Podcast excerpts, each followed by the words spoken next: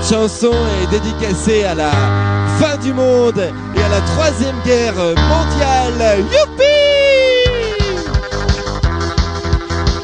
C'est la fête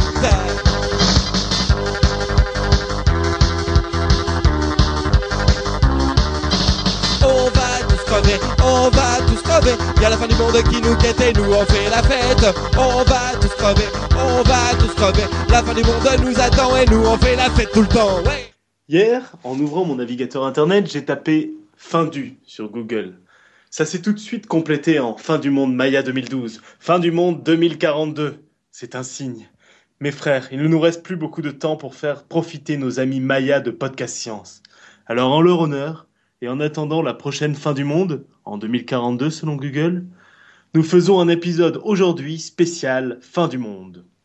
Épisode sans doute un peu moins scientifique que d'habitude, pardon d'avance auprès des puristes, mais bon, c'est la fin de l'année, on est tous fatigués, on a encore envie de s'amuser, et on a quand même appris plein de trucs en préparant cette émission, plein de trucs qu'on a hâte de partager avec vous. Alors ne zappez pas, nous sommes le 13 décembre 2012, vous êtes sur Podcast Science 113 sur les fins du monde. Don't panic.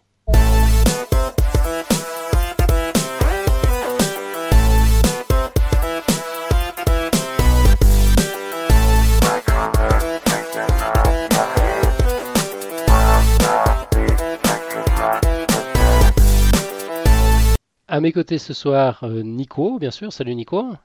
Salut. David. Salut David. Bonjour. On a Robin qui fait juste un petit coucou, qui est là sans être là. Salut Robin. Salut. Et Marco qui avait dit qu'il serait peut-être là, finalement s'est excusé, il peut pas être des nôtres ce soir. Alors au sommaire de ce numéro. Un dossier à plusieurs voix sur la seule, l'unique, la vraie fin du monde. Un petit florilège des meilleures fins du monde de l'Antiquité à nos jours.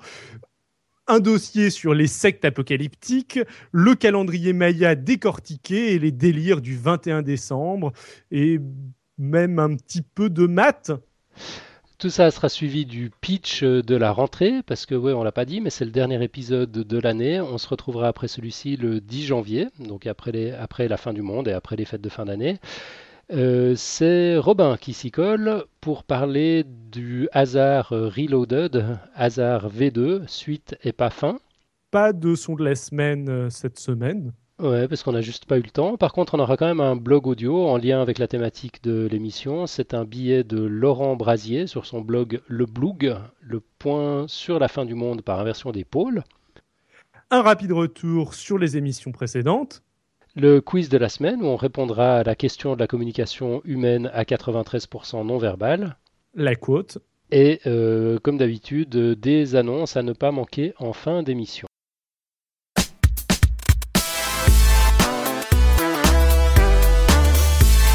On va commencer tout de suite euh, avec, euh, avec la fin du monde. Donc, euh, c'est moi qui ai préparé une petite intro sur, sur la vraie fin du monde. Alors, évidemment, il faut s'entendre sur la définition même de la fin du monde. Ça, veut dire quoi exactement? C'est la fin de la vie sur Terre? La vie a déjà connu cinq extinctions majeures. Elle s'en est remise à chaque fois comme on dit, le malheur des uns fait le bonheur des autres. L'extinction crétacée-tertiaire, qui a sonné le glas des dinosaures il y a 65,5 millions d'années, a donné leur chance aux mammifères, et c'est pour cela que nous sommes là pour en parler aujourd'hui. La prochaine extinction massive permettra peut-être à une autre espèce que l'homme de régner sur le monde, aux descendants de l'araignée que vous avez choisi de virer délicatement plutôt que de l'écraser comme une brute peut-être. Bon, je m'emballe, je m'égare. Qu'est-ce que la fin du monde?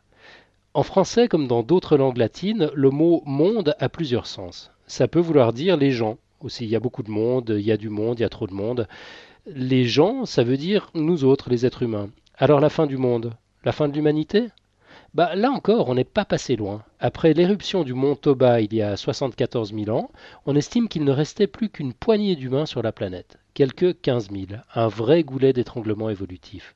C'est un miracle que nous soyons encore là. Et pourtant, nous y sommes. La fin du monde, ça veut peut-être dire plus prosaïquement la fin de la planète. Et ça, on peut déjà le prévoir. Bon, on a encore le temps de voir venir, hein. le, le, temps de subir encore 5 ou 6 extinctions massives. Notre Soleil est à mi-parcours de son espérance de vie. Ça fait 4 milliards et demi d'années que notre étoile scintille de tous ses feux et on sait déjà aujourd'hui que ça ne va pas durer éternellement. Dans quelques 5 milliards d'années, lorsqu'il aura épuisé l'hydrogène de son noyau, le Soleil commencera à grignoter les couches supérieures riches en hélium. Et là, ça va barder. Le Soleil deviendra alors une géante rouge. Son rayon sera 200 fois plus grand qu'aujourd'hui. Et évidemment, il engloutira l'orbite de la Terre et la Terre avec. Alors, pas de doute, ce jour-là, ce sera bel et bien la fin du monde. Mais peut-être pas la fin de la vie que la Terre aura abritée. D'ici là, nos descendants auront peut-être trouvé refuge ailleurs. 5 milliards d'années, c'est tellement inimaginablement loin. Si nos descendants sont encore dans les parages, ils auront sans doute maîtrisé les secrets de la téléportation, de l'hyperespace, des trous de verre, des multivers, ou même du générateur d'improbabilité infinie.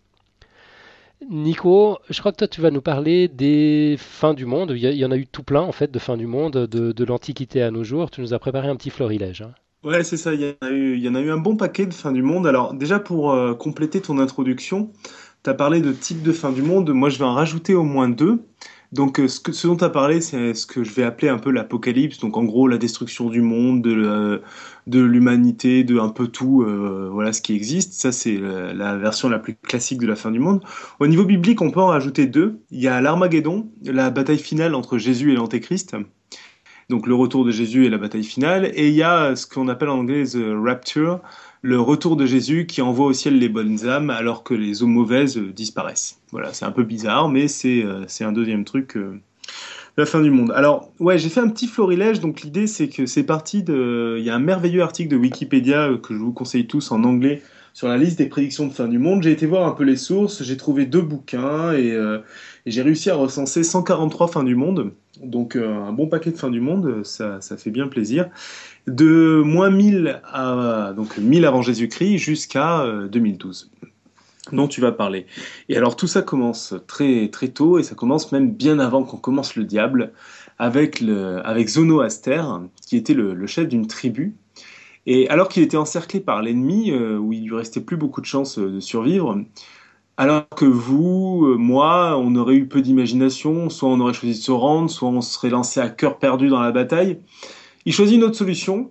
Il annonce qu'il a eu une vision, du coup il crée une religion et panache, il annonce que le soleil et la lune vont sombrer et que seuls les, euh, les croyants dans sa religion seront sauvés. Donc ça c'est la première euh, prédiction de fin du monde. Alors autant dire bien sûr que ça n'a pas eu lieu. Euh, reste qu'il existe encore quelques centaines de milliers de pratiquants de cette religion attendant encore l'apocalypse dans le monde. Donc c'est quelque chose qui a survécu. Le, gourou, c'est quel nom t'as dit? Zoroaster. Ah ouais, d'accord, c'est le zoroastrisme. Voilà. Ok. Et il n'avait pas donné de date euh, si, si, là, il disait que c'était en moins 1000 ou moins 1100, euh, c'est qu'on sait pas très bien la date, mais c'était à ce moment-là, quoi, vraiment. Euh, c'était euh, vraiment à ce moment-là. Donc euh, bon, ben, alors ça, on va le voir dans, la suite. Le fait de se tromper sur les fins du monde empêche pas de continuer à avoir des croyants. Hein. Le meilleur exemple reste les témoins de Jéhovah. Mais on va y venir. ok. Alors globalement, sinon au niveau historique, je vais pas faire de manière chronologique parce que c'est un peu c'est un peu fastidieux, mais plus par thème. là où il y a beaucoup beaucoup de prédictions de fin du monde, c'est sur les planètes. Quand il y a des alignements de planètes, alors je pense que tu vas nous en dire un peu plus pour les Mayas. Mais euh, en gros, dès qu'il y a des alignements ou des formes géométriques sympathiques, on a peur pour la fin du monde. Donc, euh, euh, typiquement, il y a en 1524, il y a un grand déluge qui est prévu sur Terre parce que les, parce qu'on voit qu'il y a plusieurs planètes alignées. en 1962, c'est cette fois huit éléments célestes qui sont alignés, donc le Soleil, la Lune, Mercure, Vénus, la Terre, Mars, Jupiter et Saturne. Donc là, on se dit, c'est sûr, c'est la fin du monde. Il y a un autre moment, alors je n'ai pas relevé euh, l'année là, où euh, c'est pas aligné, mais c'est en forme de triangle équilatéral, donc c'est joli, donc c'est peut-être dangereux. Et euh, il y a en 1982 aussi, où neuf planètes cette fois sont alignées avec Jupiter, donc c'est encore plus rare. Bon, donc ça fait très peur, c'est source de, fin du monde.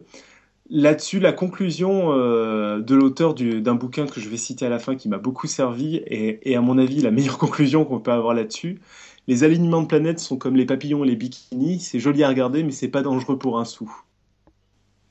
Voilà. Heureusement que tu l'as pas gardé comme quote pour la fin. Ouais, c'est ça. Non mais alors c'est amusant parce que c'est vraiment euh, ça, c'est quelque chose que j'ai pu voir dans toutes les fins du monde euh, que j'ai pu regarder les prédictions de fin du monde, c'est que dès que dès qu'il y a des événements un peu importants euh, et un peu méconnus où on ne sait pas trop ce qui peut se passer, bah, il y en a qui en profitent pour dire que c'est la fin du monde. Mmh. Et euh, même, mais le plus étonnant, c'est que même quand c'est des événements où on connaît bien, enfin où on a l'habitude, genre la comète de Halley, ça n'empêche pas les gens de dire à chaque fois qu'elle passe à côté de nous que ça va être la fin du monde. Quoi. Par exemple, en 1910, euh, on craignait de se faire tuer par les, les éléments de sa queue parce qu'elle passait très près. En 1993, elle repasse, donc on a peur, etc. Enfin, c'était le fait qu'elle passe cycliquement n'empêchait pas de prévoir des, des, fins du monde. Alors ça, c'était pour, pour la petite introduction astronomique. Donc il y a déjà quelques petites théories, on a des gens qui font un peu de science pour prévoir la fin du monde. Mais là, on va passer aux choses sérieuses quand il y a des gens qui font des calculs scientifiques pour, euh, pour prédire exactement la fin du monde. Alors, le recordman là-dessus, c'est en 1533, il s'appelle... Euh, alors, quand je dis euh, recordman ou quand je dis le plus, c'est de ceux que j'ai trouvés, hein, parce que j'imagine que je suis largement en dessous du nombre des prédictions de fin du monde.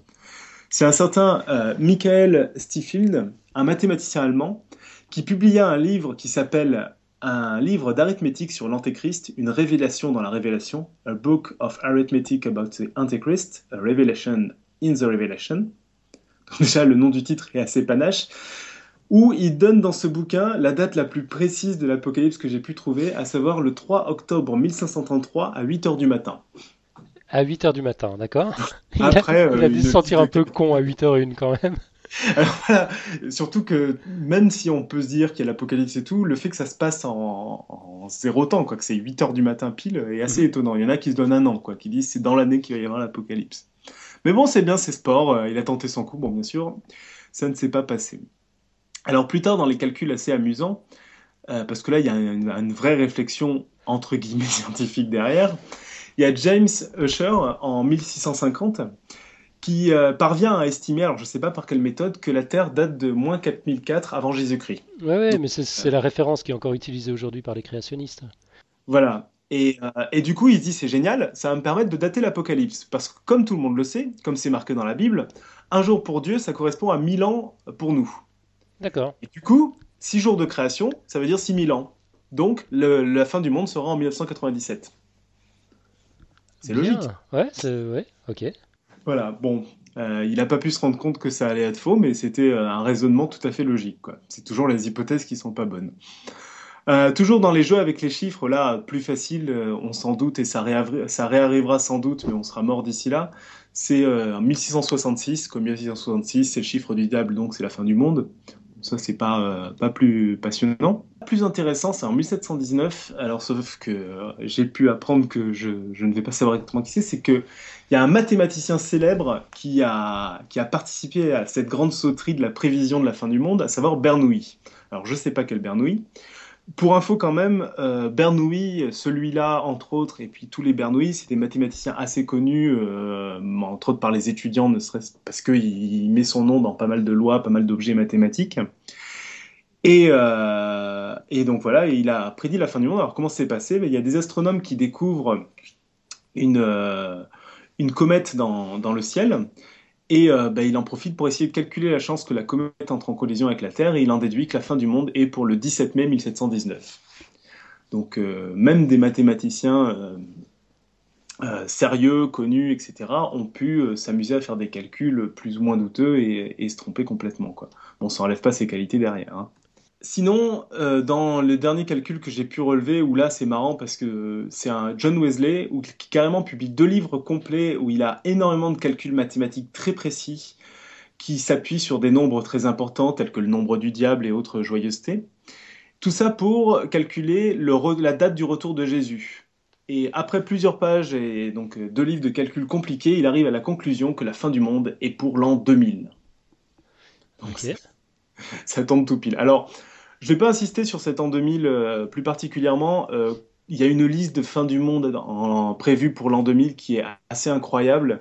Bah, de toute façon, de, la liste que j'ai rencontrée, c'est l'année où il y a eu le plus de prévisions de fin du monde. Donc, comme quoi on a survécu, euh, même quand les, les prédictions coïncidaient, on a réussi à survivre.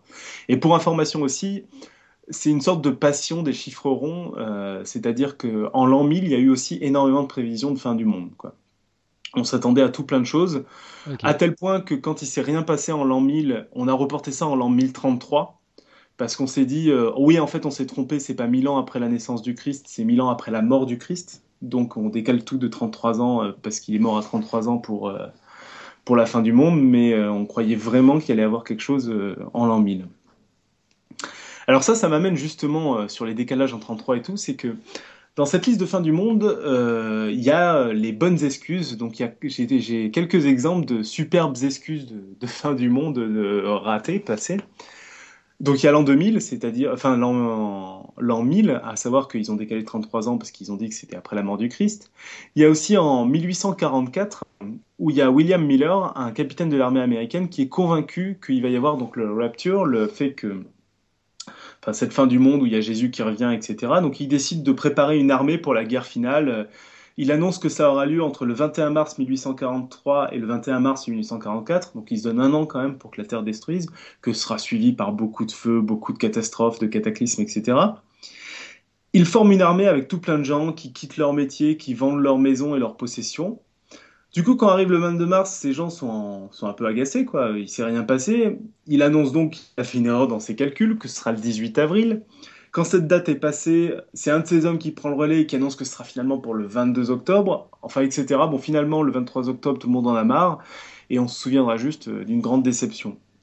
Alors, euh, l'erreur de calcul, c'est l'excuse la, la, plus standard, mais il y a des excuses un peu plus panaches, comme en 1996 où il y a Sheldon Needle qui annonce une fin du monde, et quand il découvre, euh, enfin, quand on arrive le lendemain et que la fin du monde n'a pas, pas eu lieu, il annonce que c'est pas du tout le cas, que la fin du monde a bien, a bien eu lieu, mais que en fait nous vivons dans une version, dans une projection holographique 3D de, notre monde maintenant. Ok, c'est la version Matrix en fait. ouais, c'est ça, c'est la version Matrix, pourquoi pas. Mais alors, les recordman, toute catégorie euh, des fins du monde ratées et, euh, et, des mauvaises excuses, ça reste les témoins de Jéhovah, où là, euh, c'est vraiment assez sympathique. C'est-à-dire que tout commence en 1874 avec Charles Taze Russell qui annonce que Jésus est sur le chemin du retour pour la Terre. Et il arrive à cette conclusion tout simplement en regardant la Bible et la pyramide de Gizeh, qu'il appelle par son petit nom la Bible de Pierre. Alors, quand passe l'année 1974 sans retour de Jésus, il utilise alors la plus vieille excuse du monde, je suis sûr qu'on l'a tous un peu utilisée, en disant bien sûr que Jésus est revenu, tel que je l'ai prévu, mais il a fait ça en secret. Et la plupart d'entre vous ne peuvent pas le voir, en fait. Normal. Voilà. Euh, finalement, euh, ça, suffit à faire qu'il y a beaucoup de gens qui continuent à, suivre ce mouvement, etc. En 1914, euh, il retente son coup. Pour l'année 1914, ça n'aura pas lieu. À la place de ça, il y aura juste le début de la Première Guerre mondiale. Euh, il promettra finalement la fin du monde en 1915, en 1916, en 1918, et finalement il mourut sans fin du monde. Et ceux qui lui restent fidèles s'appellent aujourd'hui les témoins de Jéhovah. Alors ils se sont appelés les témoins de Jéhovah à partir de 1931 en fait, hein. donc ils pas encore. Et ils sont appelés euh, sous l'influence d'un nouveau chef, alors je ne sais pas comment on appelle le chef des témoins de Jéhovah, qui s'appelait Knorr, où là, c'est la fête, c'est-à-dire qu'au niveau prévision de fin du monde, on a eu le droit à 1925, 1941, 1976, 1980, 1982, 84, 85, 86, 87, 88, 89 et 92. Ok. voilà. Donc, quand on en est arrivé là et que tout est passé, on peut reconnaître un certain pouvoir de conviction des dirigeants de, de cette secte, quoi. Ça me fait venir à une dernière une autre catégorie de fin du monde, euh, à savoir les sans honte. C'est-à-dire ces gens-là qui annoncent plusieurs fins du monde sans, sans se poser trop de problèmes. Par exemple, il y a en 1937 Pierre Turel, un astronome français, qui, euh, qui prédit la fin du monde pour 1537, 1544 et 1801 euh, et 1814, en utilisant à chaque fois une méthode de calcul différente, en se disant qu'il y en a bien une qui va fonctionner. Alors hélas, il n'a pas publié ces dates avant qu'on les découvre après sa mort, donc on a découvert les dates qu'une fois qu'elles étaient passées. Mais euh, c'est amusant de voir que lui, carrément, il pariait sur plusieurs, il jouait au loto, quoi. Et enfin, en, 1938, euh, euh, ça c'est assez osé. Alors c'est pareil sur les très grands événements ou les catastrophes, typiquement en 2001 pour la plus récente, il y a des gens qui croient que c'est un signe de l'apocalypse qui arrive, etc. Ou quand il y a des grandes guerres, bah, par exemple, on a en 1938 Herbert euh, Armstrong qui annonce que la Deuxième Guerre mondiale est en fait la guerre finale du combat du bien contre le mal, l'Armageddon. Alors finalement, il se reprend et annoncera d'autres fins du monde en 43, 57, 72, 75, 82 et 86. Euh, et mourut en 86. Mais euh, voilà, bon, c'est un exemple parmi tant d'autres où dès qu'il y a des gros événements ou des grosses guerres, il y a des gens pour essayer de récupérer ça et de dire que c'est c'est l'apocalypse, etc. Alors tout ça m'a permis, pour essayer de faire un minimum de science là-dessus, mais très léger, donc j'ai récupéré mes 142 fins du monde, provenant de, en gros, quatre sources. Euh, un site internet euh, qui m'a permis de recouper l'information, Wikipédia et deux bouquins. Et alors j'ai fait quelques toutes petites statistiques. Déjà, la première assez amusante permet de dire que depuis 40, euh, dans les 40 dernières années, il n'y a eu aucune année sans prédiction de fin du monde. Donc ce qui est sympathique. Et en fait, la dernière année sans prédiction de fin du monde est l'année 1971, donc très belle année où on était tranquille, il n'y avait pas de fin du monde prévue. Ouais, c'est vrai, très bonne année, excellent millésime. Voilà, excellent millésime. C'est sans doute parce qu'ils ont dû avoir un Messi qui est, qui est arrivé à ce moment-là. Ouais, on, dira ça comme ça, ouais. bon, et alors sinon, donc, sur toutes mes dates de fin du monde, je me suis amusé à regarder. Donc depuis 1972, je disais, il y a eu 0% de, de, dates qui n'étaient pas potentiellement des fins du monde. Depuis 1900, il n'y a que 44% des... Euh, il y a que 44% des années qui étaient sans fin du monde. Depuis 1800, c'est 62%. Alors bon, bien sûr, ça monte parce qu'on a de moins en moins de, sources. Mais euh, bon, tout ça pour dire que, euh, surtout sur les dernières années, depuis en gros depuis 1950, euh, on a plus de chances d'être dans une année où il y a une prédiction de fin du monde que d'être dans une année où il n'y en a pas. Hein. Donc ça n'a rien d'étonnant d'avoir une fin du monde de prévu. Ça ne veut pas dire qu'elle n'a pas plus de chances d'arriver, mais ça n'a rien d'étonnant. quoi. Alors, pour, pour finir mon petit bref historique, je vais faire juste trois petits fun facts euh, que j'ai pas réussi à classer euh, ailleurs, mais qui sont, euh, qui sont assez sympas. D'abord, il y a en 1531 Franck Noëroy, qui un futur prêtre, qui voit un soir dans le ciel une comète passer. Il en conclut que la fin du monde est proche sans pour autant préciser de date. Ce qui veut dire que la, précision la prédiction court toujours et c'est sans doute la seule qui sera vraie du coup, vu que le monde aura une fin. Euh, sinon, dans le style des Mayas, pour faire une transition parfaite avec la suite, il y a en 1532 un certain Martin Luther qui écrit dans une lettre Le dernier jour est à portée de main, mon calendrier se finit, je ne connais rien d'autre dans mes écritures. Donc, euh, il en conclut évidemment que comme il n'a plus de, jours dans son calendrier, c'est la fin du monde.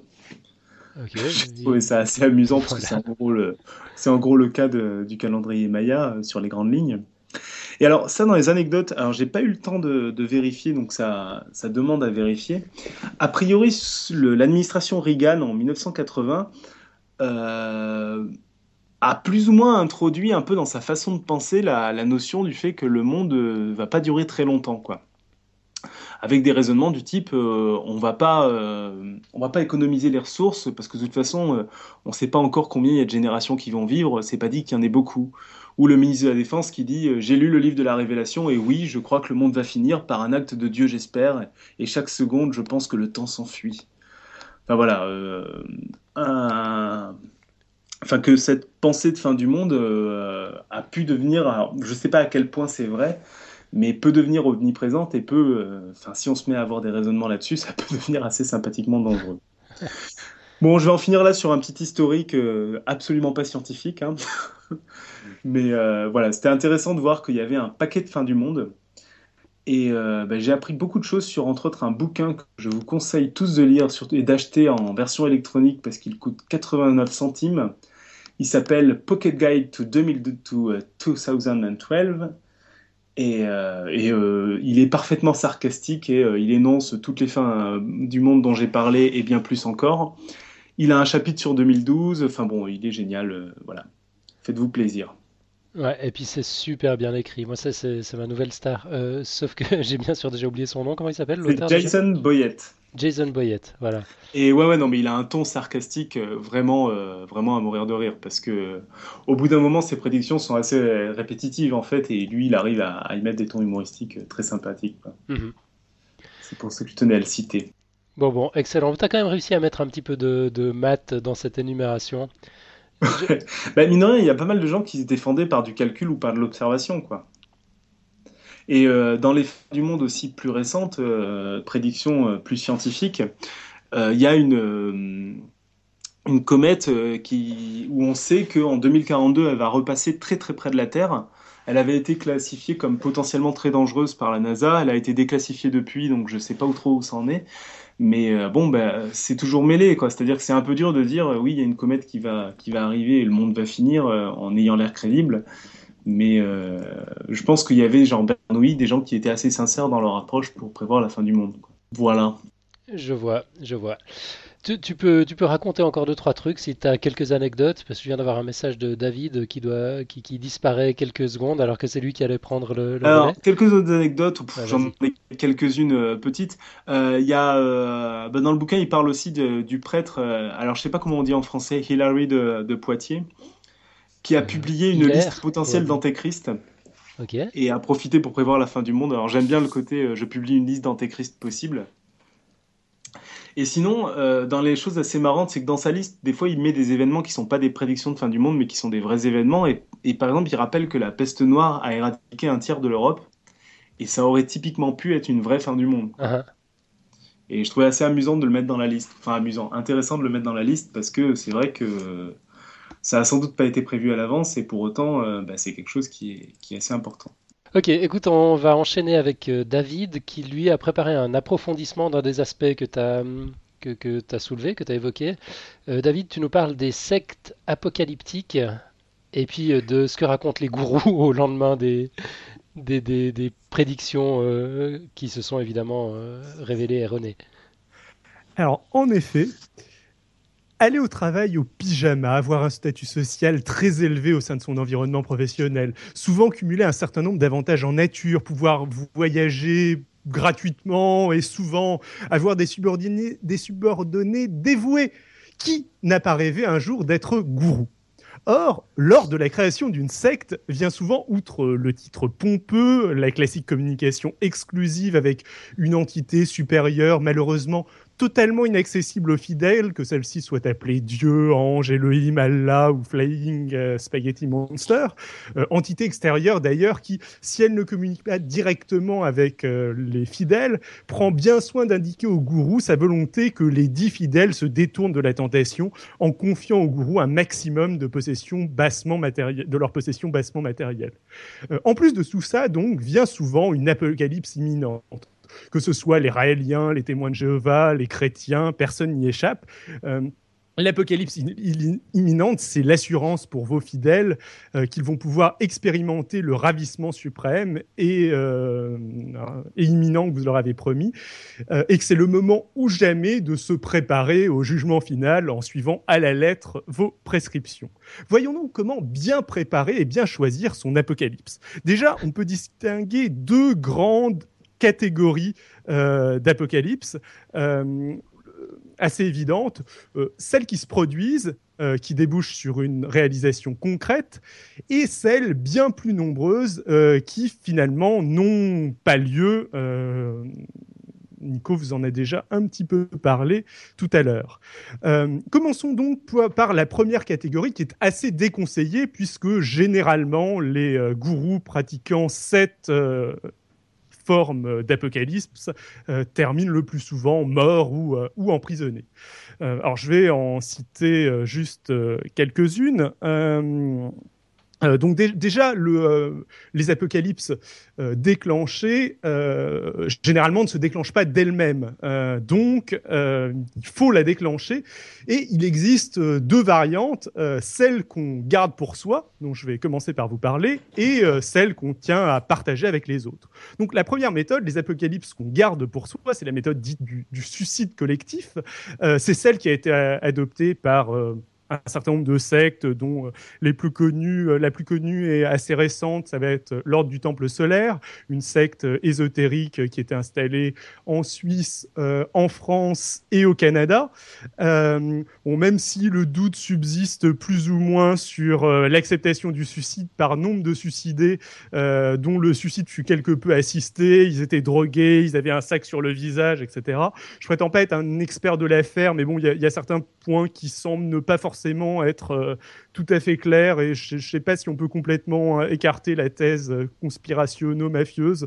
Euh, mais bon, enfin, serait-ce que le fait de citer Charles Pasqua donne tout de suite un, aspect assez euh, conspirationno-mafieux à, mafieux à l'affaire. Dans, dans tous les cas, à la suite de disputes au sein de la secte concernant entre autres l'existence de euh, deux enfants différents qui étaient euh, censés être l'un et l'autre la réincarnation du Christ, puis l'un la réincarnation du Christ, l'autre la réincarnation de l'antéchrist. Euh, les euh, adeptes de l'ordre du Temple solaire ont perpétué trois suicides collectifs massifs euh, au cours desquels les deux, deux des trois dirigeants de la, de la secte sont morts et je ne sais plus combien il y a eu de morts, je crois que c'est aux alentours de la quarantaine si je si je dis pas de bêtises. je, me rappelle plus. Je retrouve plus le, chiffre. Dans le même genre, il y a eu la secte Evansgate euh, qui a fait euh, à, peu près la, à peu près la même chose euh, à une autre date.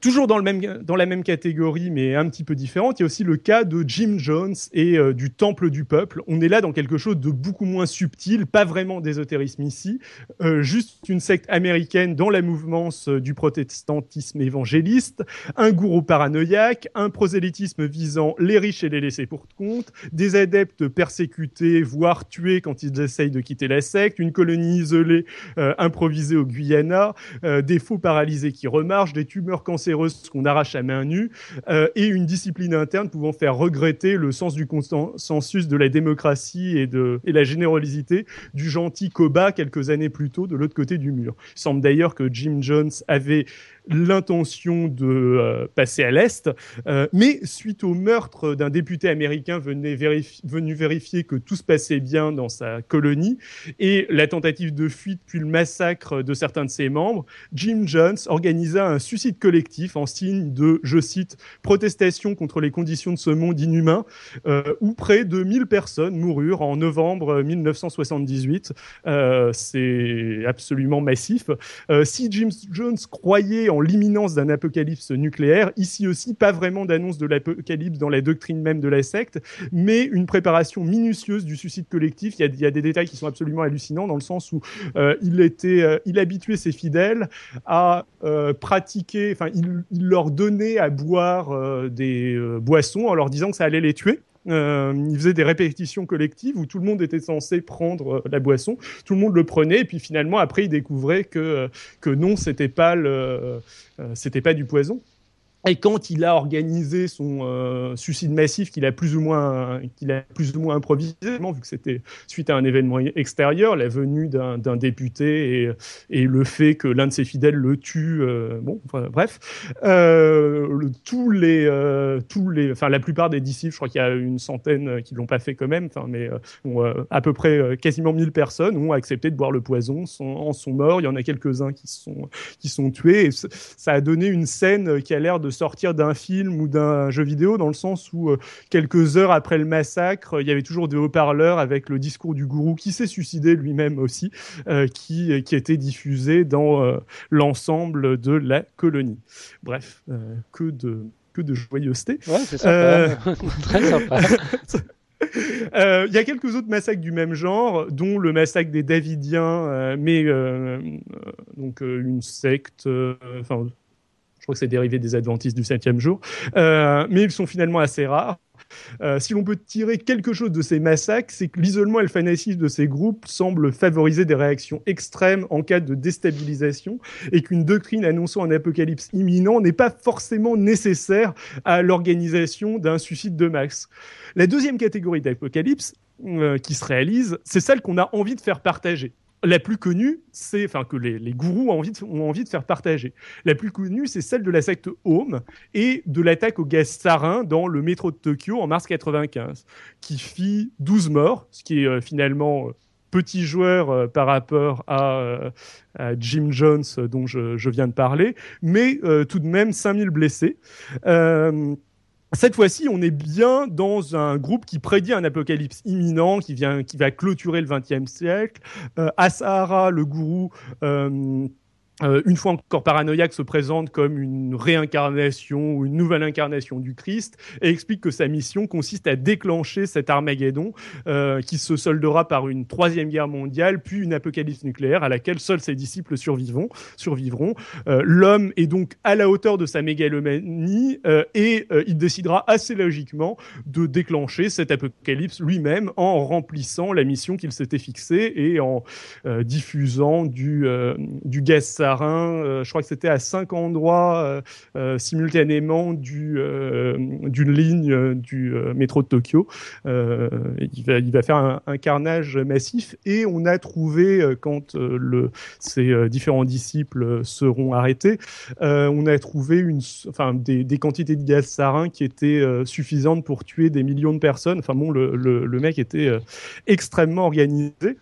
Ce qui est à noter, c'est que malgré euh, l'arrêt, euh, euh, malgré le fait que les dirigeants se soient fait arrêter, ils ont été condamnés à mort, mais je crois que comme au Japon, enfin, il euh, y, y, a toujours la peine de mort, mais ils exécutent pas vraiment les gens, donc ils sont, euh, ils patientent ad vitam aeternam dans les couloirs de la mort. bon, c'est un truc un petit peu bizarre, mais faut noter que euh, le, euh, euh, la secte a survécu à l'arrestation de son gourou et à euh, cet apocalypse plus ou moins raté. Enfin, ils ont plus ou moins changé de nom, ils se déclarent maintenant pacifistes, mais en partant d'une doctrine qui est quand même, enfin bon, quasiment ouvertement un, un, appel au meurtre. Enfin, euh, ils ont réussi à, enfin, ils sont activement euh, surveillés par euh, toute la police japonaise, mais ils existent toujours et bon, même si ça leur ça leur apporte un gros coup, il y a toujours un certain nombre de disciples. On essaiera d'expliquer pourquoi par la suite.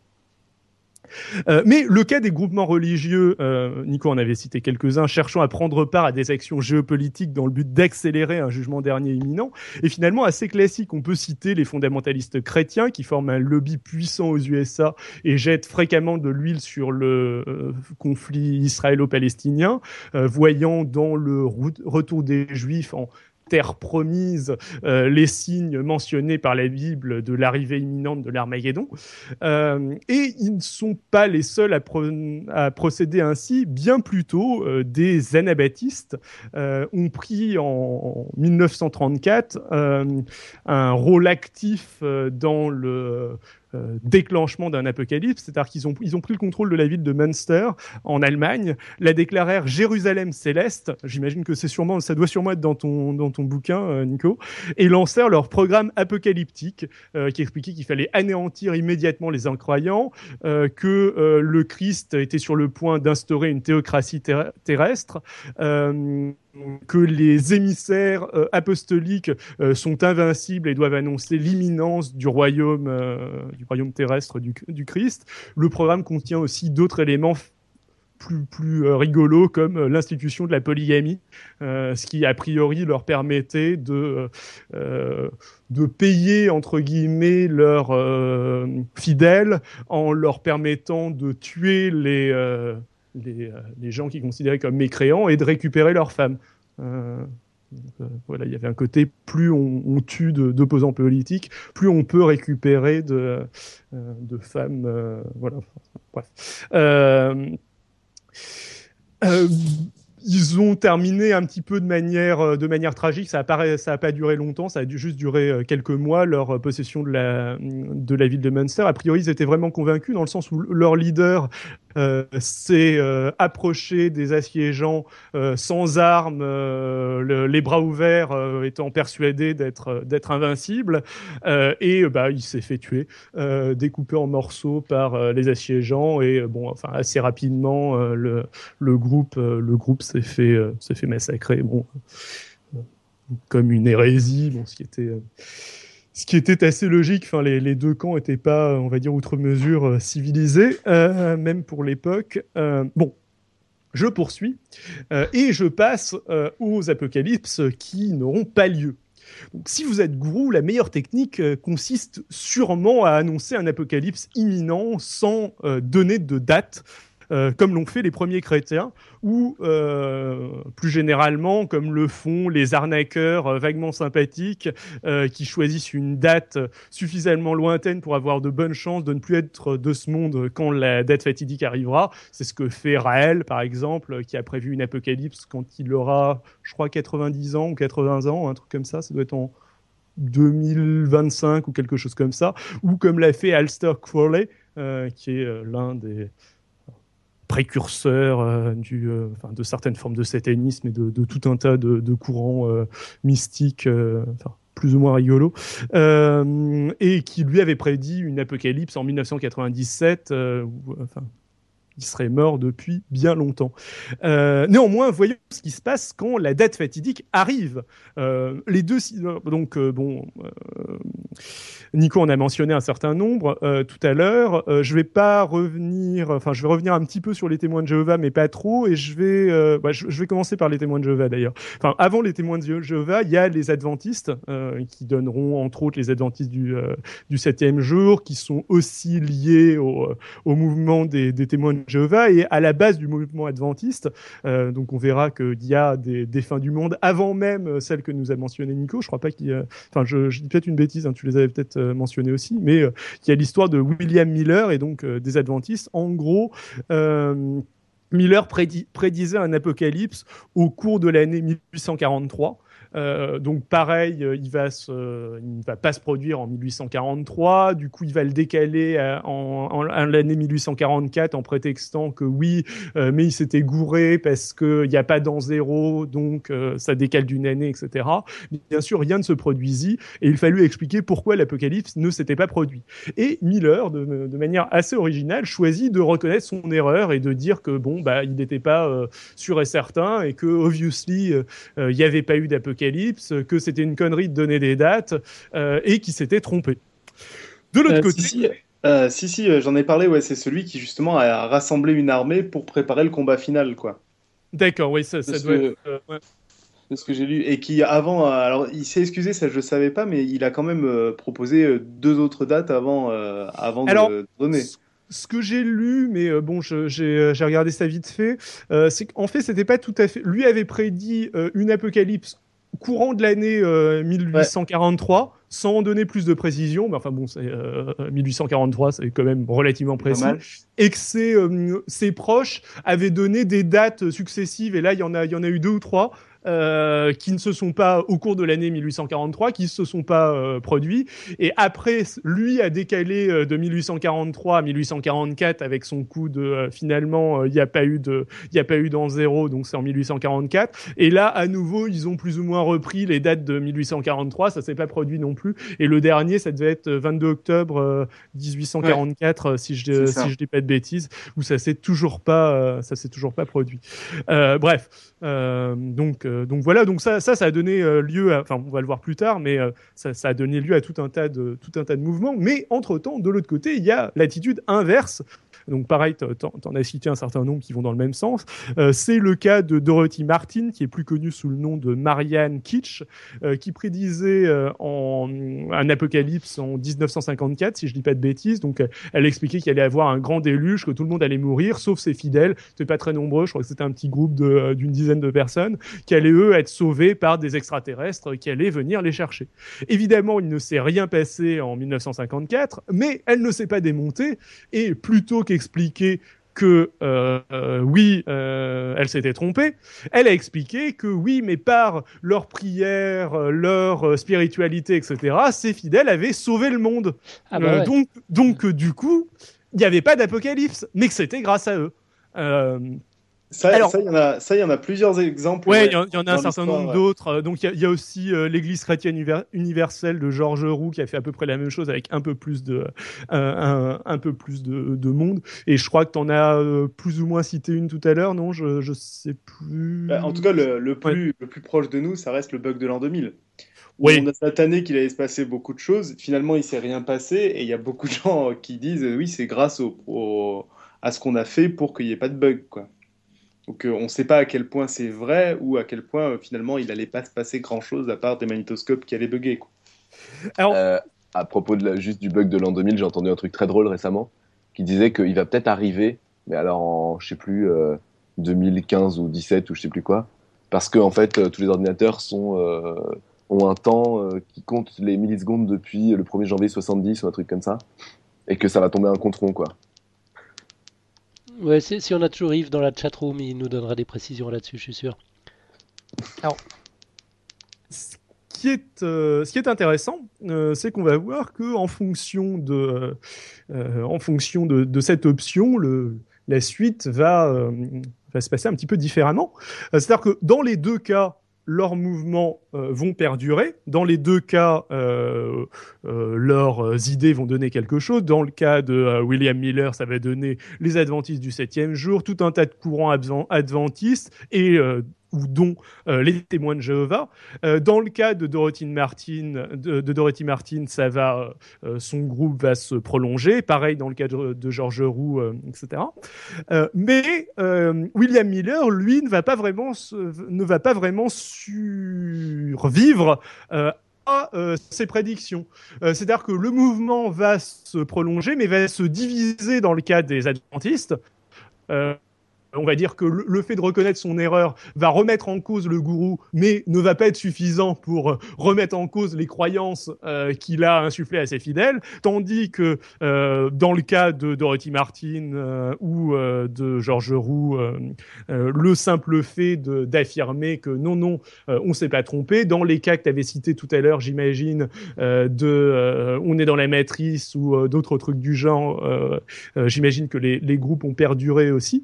Euh, euh, donc, il ne faut pas vraiment, en tant que gourou, se, euh, se remettre en cause. Donc, comment expliquer tout ça?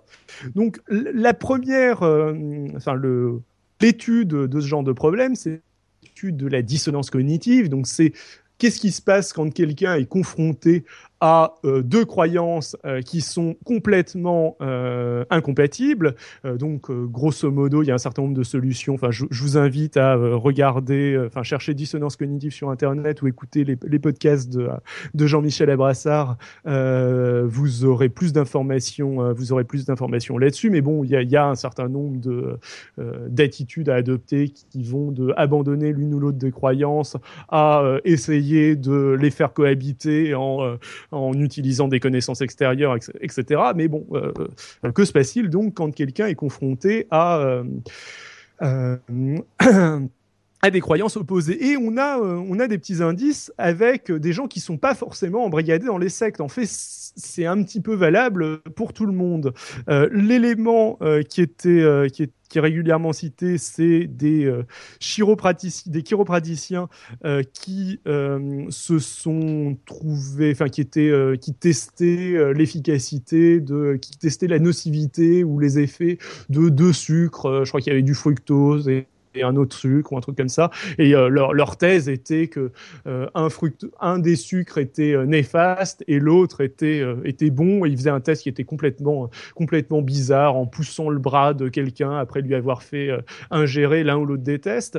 Et on voyait que en, quand le, le praticien était au courant de la nature des deux sucres, ils arrivaient avec leur expérience à prouver que oui, il y, avait un effet différent en fonction des Par contre, quand on faisait le test avec euh, un praticien qui n'était pas au courant de quel sucre il passait, euh, il faisait tester à son, patient, ça ne marchait pas du tout. Donc on est dans, le cadre de, de, de médecins, de, euh, enfin, de, praticiens qui ont accepté de se soumettre à une expérimentation scientifique, et là ils sont confrontés à un test qui, obviously, ne marche pas. Normalement, assez logiquement, ils devraient admettre euh, qu'il y a un problème au niveau de leur doctrine. Mais non, pas du tout. Euh, euh, la réaction de ces personnes a été, vous voyez, c'est pour ça qu'on pratique plus de tests à double insu, ça marche jamais. Donc le réflexe de personnes qui sont confrontées à euh, euh, la remise en cause de croyances qui sont fondamentales pour eux, sur lequel ils ont bâti tout un échafaudage, euh, tout un système de pensée qui dépasse bien évidemment le cadre de cette religion, qui dépasse le cadre de de cette pratique, etc. remettre ces certitudes en cause, c'est remettre un petit peu l'intégralité de notre système de pensée ou des, systèmes de pensée des, des personnes, des, euh, des personnes euh, considérées. Euh, et donc, euh, il préfère, enfin, oui, c'est bien évidemment pas conscient, euh, donc il est plus naturel dans ce cas-là euh, d'avoir recours à des explications annexes, euh, type euh, finalement, oui, on a sauvé euh, l'apocalypse ne se produira pas parce qu'on a prié beaucoup et, euh, et Dieu nous a, euh, ou euh, quelle quantité que ce soit, les extraterrestres nous ont entendus et donc ils ont choisi de ne pas déclencher l'apocalypse. Et finalement, une attitude plus rationnelle ou plus euh, euh, acceptable euh, à partir du moment où on a conçu tout notre système de pensée autour de, autour de ça. Euh, voilà. Euh, c'est très succinct. Euh, je pense que j'ai quand même dû durer plus de, plus de 10 minutes. Euh, je vous laisse euh, écouter les podcasts de Jean-Michel Abrassard pour en savoir beaucoup plus euh, sur le sujet ou vous renseigner sur Internet. Euh, voilà. Excellent. Bon, en tout cas, j'ai relevé un certain nombre de Allô, trucs. allô Est-ce que je suis... Ah ouais, pardon, j'étais en mute, excuse-moi. J'étais en muet. Euh, non, moi, j'ai- bien apprécié euh, tous les trucs euh, pour les gourous au lendemain des apocalypses ratés. C'est si un jour j'ai envie de me convertir, je pense que je, je viendrai te voir. Ah, c'est top. Euh, pour le petit follow-up, là, on posait la question de la fin du monde en informatique. Alors, Yves a répondu dans la chatroom. En 32 bits, ce sera en 2038 sur les bons systèmes d'exploitation. Ce sera en 2036 sous Windows. Euh, en 64 bits, ça va, ça pourra durer un peu plus longtemps. Euh, et aujourd'hui, tous les ordinateurs sont, capables de travailler en 64 bits. On arrive à 21 fois l'âge de l'univers, grosso modo. Donc on, on a le temps de voir venir. On va sans doute changer d'ordinateur une ou deux fois d'ici là. Nick Talop nous dit dans la chatroom, faut pas attendre la fin du monde pour parler de dissonance cognitive. Dieu, première dissonance cognitive, je, suis tout à fait d'accord. hein. Euh, bon, après, euh, après il y, a un certain nombre de personnes qui essayent de trouver, enfin, qui trouvent des, explications annexes qui les satisfont, mais Ouais, bon après on, achète ou on n'achète pas. Bah, en, parlant d'histoire euh, assez incroyable, je vais vous parler un petit peu du, du 21 décembre 2012, donc la, la prédiction qui nous, concerne directement cette fois, qui est, juste une fin du monde de ouf. Si les prédictions apocalyptiques euh, reposent en général sur une hypothèse plus ou moins farfelue, comme on, comme a pu le voir, cette année on est quand même particulièrement gâté. Cet apocalypse-ci donne tellement dans la surenchère qu'il aurait pu s'agir d'un roman de Dan Brown. Si on en croit les prophètes de l'Internet mondial, en plus de la soi-disant prédiction Maya, il y aurait au moins quatre bonnes raisons, voire plus, pour que le monde se termine le 21 décembre prochain. Si c'est pas l'alignement planétaire qui a, qui a raison de nous, ce sera Nibiru, cette planète géante que les astronomes nous cacheraient par complot ou pour éviter de nous faire paniquer. Et à défaut de Nibiru ou d'une autre planète cachée, on pourrait toujours se prendre à un astéroïde gé- géant en pleine poire, un trou noir, un tsunami, une inversion des pôles, ou subir un blackout qui nous rapprochera de la convergence harmonique grâce à un alignement cosmique sans précédent. Alors, là on est dans les conseils pratiques de podcast science. Est-ce qu'il vaut bien la peine de faire ses achats de Noël avant le 21 décembre? Eh bien la réponse est ça vous regarde. Mais soyons clairs, le soleil se lèvera bien le 21 décembre, et le 22, et le 23, le 25. Bref, on aura l'air fin devant le sapin avec les enfants qui attendent leurs cadeaux si on n'a rien prévu à emballer. On, va commencer par parler un petit peu de la prédiction Maya. Alors bon, les faux prophètes sont mal barrés, mais ils trouveront toujours des pirouettes pour s'en sortir, on l'a vu. Euh, il se trouve que les Mayas n'ont jamais prédit la fin du monde pour le 21 décembre 2012. On nage en plein délire et on mélange allègrement tous les concepts. Les Mayas étaient un- une civilisation épatante. Ils avaient des urbanistes incroyables, des architectes fous, des observatoires un peu partout. Ils avaient calculé que la Terre faisait une révolution complète autour du Soleil en 365 jours, bien avant l'invention du télescope. Et bon, épatant, euh, si, si- si on fait abstraction quand même de leurs coutumes quelque peu tombées en désuétude de nos jours, consistant à procéder à des sacrifices humains pour faire plaisir à leurs dieux. Ils avaient aussi leurs illuminés, on se sent moins seul. Ils avaient sans doute aussi des prophètes de la- de l'Apocalypse, comme tout le monde, mais hum, le truc marrant avec le même qui circule sur le 21 décembre, c'est qu'il repose sur l'affirmation qu'on aurait trouvé une prédiction de fin du monde dans des documents écrits, or il n'en est rien. Tout comme notre calendrier est basé sur plusieurs cycles qui repartent à zéro à intervalles prévisibles, donc on a une nouvelle semaine tous les 7 jours, on a un nouveau mois tous les 30,44 jours en moyenne, on a une nouvelle année tous les 365,24 jours, un nouveau siècle tous les 100 ans, un nouveau millénaire tous les 1000 ans, etc. Bah, le calendrier Maya est lui aussi basé sur des cycles. Bon, comme ils ne comptaient pas en base 10, les Mayas, c'est tout de suite un petit peu plus compliqué. Et accessoirement, ils avaient plusieurs calendriers. Donc leur calendrier calé sur l'année solaire, c'était le calendrier Hab. Mais dans la vie de tous les jours, ils en utilisaient un autre, c'était le calendrier Tzolkin, qui dure 260, 260 euh, jours et qui est encore utilisé par certaines communautés aujourd'hui dans les hauts plateaux du Guatemala. Et pour le très long terme, ils utilisaient un autre calendrier, c'est ce qu'on appelle le compte long. Et tout comme notre calendrier est fortement influencé par des fondements religieux, pour rappel, notre calendrier démarre avec la naissance de Jésus quand même, ben le compte, euh, le long maya débute lui aussi par un événement religieux, c'est la création du monde selon la mythologie maya. Euh, c'était donc le 11 août moins 3113. Les Mayas comptaient en base 20. Et oui, le climat favorisait le port de sandales, du coup on pouvait compter non seulement sur ses dix doigts, mais aussi sur ses dix orteils. Du coup, base 20. Alors un jour, dans le calendrier maya, c'est un kin. 20 kin, c'est un winal, 18 winal, c'est un toun, donc on en est à 365 jours, 360 euh, jours, pardon. 20 toun, c'est un katoun, 7200 jours. 20 katoun forment un baktoun, soit 144 000 jours, ou 394,52 ans. Euh, alors bon, du coup, une, date en Maya, ça ressemble un petit peu à une adresse IP pour, euh, pour les geeks. Euh, si, si j'étais Maya sous date de naissance, mon passeport indiquerait 12.18.11.8.7, c'est-à-dire 12 Baktoun, 18 Katoun, 11 Toon, 8 Winal et 7 Kin. C'est la classe quand même, non? J'adore ça. Et le 20 décembre 2012, ça donne 12, 19, 19, 17, 19. Et le 21 décembre 2012, eh bien, ça donne 13, 0, 0, 0, 0. C'est un peu l'an 1000 version Maya. Enfin, l'an 13000. Ça, ça me rappelle un, vieux dossier sur la, la triskaïdécaphobie. Euh, c'est cette peur du chiffre 13. Alors, est-ce que c'est pour ça qu'on panique Est-ce que c'est à cause du 13 bah, Je suppose qu'on aurait pu, mais non, c'est autre chose. Euh, d'ailleurs, tout comme nous sommes dans le 21e siècle, alors que nos années commencent par 2000 et pas 2100, bah, ça fait presque 400 ans qu'on est dans le 13e Baktoun, même si euh, l'adresse IP commence par 12. Le, problème, en fait, c'est d'entrer dans le 14e. Et oui, dans la mythologie maya, ce monde-ci, celui dans lequel on est aujourd'hui, n'est pas le premier. En fait, il y en a eu trois autres avant. Et le troisième, ce serait terminé dans une apocalypse évidemment épouvantable, à la fin de son 13e Baktoun. D'où amalgame, drame, panique. Si le monde précédent a pété en entrant dans le 14e Baktoun, pourquoi celui-ci y survivrait-il?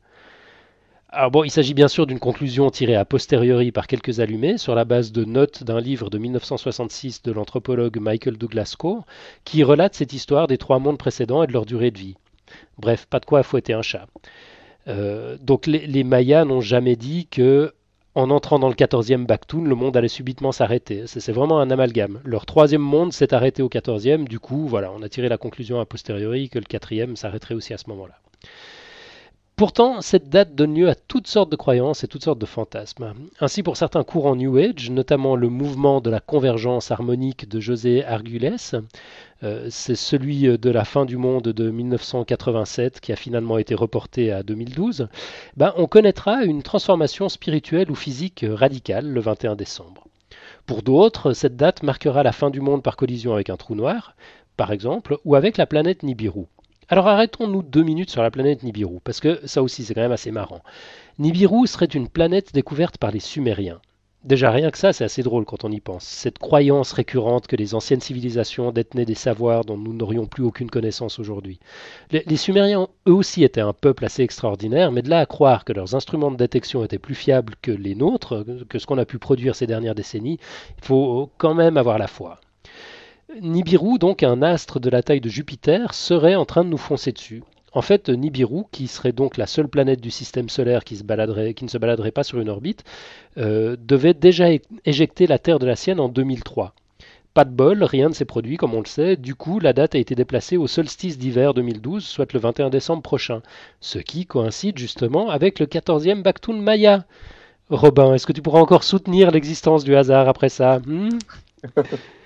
je sais pas. Euh, je pense que je m'en sens encore capable. c'est bien, c'est bien.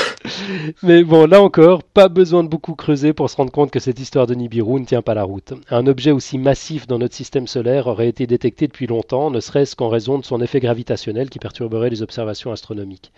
Et en admettant pour le fun qu'il pourrait s'agir d'un gigantesque complot du silence orchestré par la NASA et des astronomes en général qui, c'est bien connu, nous veulent du mal, comment expliquer le silence des astronomes amateurs à l'heure où ces derniers sont les témoins d'événements astronomiques importants avant même les professionnels? Je pense notamment à l'explosion d'un astéroïde entré en collision avec Jupiter, observé le 10 septembre dernier.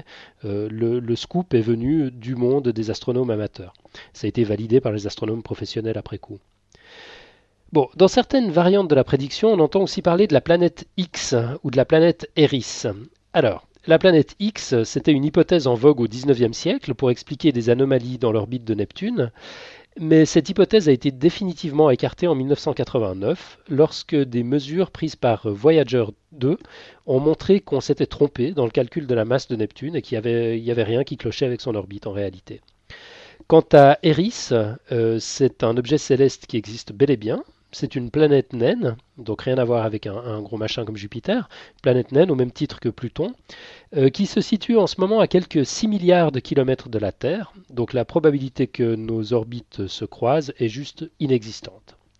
Alors il reste évidemment le blackout total. Si ce n'est pas Nibiru, ce sera l'alignement planétaire exceptionnel du 21 décembre qui sortira la Terre de la troisième dimension pour l'envoyer en dimension zéro pendant trois jours. Trois jours durant lesquels il faudra beaucoup s'aimer, beaucoup prier, parce qu'après ça va être hardcore. On entrera en dimension 4. Et c'est la NASA qui aurait prédit tout ça pile poil pour le 21 décembre. Bon, là, j'ai hésité à le relater, j'hésite même à commenter. Euh, la NASA a bien sûr démenti avoir raconté quoi que ce soit d'aussi niais. Euh, ces histoires d'alignement sont resservies tellement souvent qu'elles devraient prêter à sourire aujourd'hui. Dans le vrai monde, ça arrive de temps en temps, comme l'a dit Nico tout à l'heure, que des planètes du système solaire s'alignent plus ou moins sur un plan. Euh, rien de tel n'est prévu pour le 21 décembre prochain, mais c'est arrivé en 1962, en 1982, comme l'a dit Nico, en 2000 également. Et ça arrive, chaque année, au mois de décembre, la Terre, le Soleil, euh, enfin la Terre et le Soleil sont alignés sur le centre de la Voie lactée. Là aussi, euh, ça perturbe pas trop nos, micro-ondes. Bref, euh, il y a encore l'hypothèse de l'inversion subite du sens de la rotation de la Terre sur son axe, en plus de, l'inversion subite des pôles magnétiques, des astéroïdes divers et variés qui nous auraient pris pour cible, des orages solaires monstrueusement violents qui viendraient à bout de l'humanité le 21 décembre. Euh, vous l'aurez compris, tout cela est évidemment du gros délire. Mais moi, je ne peux pas m'empêcher de me poser deux questions quand même. Euh, je me demande si toutes les apocalypses à partir de maintenant vont devenir aussi bordéliques que celle-ci, véritable condensé de légendes urbaines et de peurs humaines que seule la circulation globale de l'information au niveau planétaire permet. J'ai quand même l'impression, Nico, tu m'arrêtes si je dis une bêtise, mais il me semble que les, les fins du monde euh, de l'Antiquité jusqu'à ces, ces, dernières décennies étaient quand même plus simples que celle-là. Là, c'est le multipack. Euh, pas forcément, parce qu'il y, y avait des trucs qui étaient assez bordéliques et assez, assez complexes. Après, euh, ils n'avaient pas de mots aussi compliqués qu'aujourd'hui euh, en science pour, pour s'amuser avec, quoi. Mais les calculs à base de nombre de la bête et puis de versets de la Bible, il y en a même un dont j'ai pas eu le temps de parler, etc. Dans les, dans... remarque, c'est plus récent déjà, mais un mec qui a qui a mis dans un ordinateur tous les mots de la Bible et qui a cherché automatiquement des liens et puis euh, il trouvait en fonction des années, je sais plus comment, des phrases, enfin des phrases qui forcément apparaissent et, par hasard et du coup en déduisait des fins du monde. Enfin, il y a des choses euh, farfelues. Hein. Ouais, tu m'étonnes. Mm. Mais on, a déjà donné dans, dans, la surenchère comme ça, à avoir genre euh, ouais, six causes bah, possibles en 2000, différentes. En 2000, il y a une vingtaine de, de prédictions de fin du monde. Hein.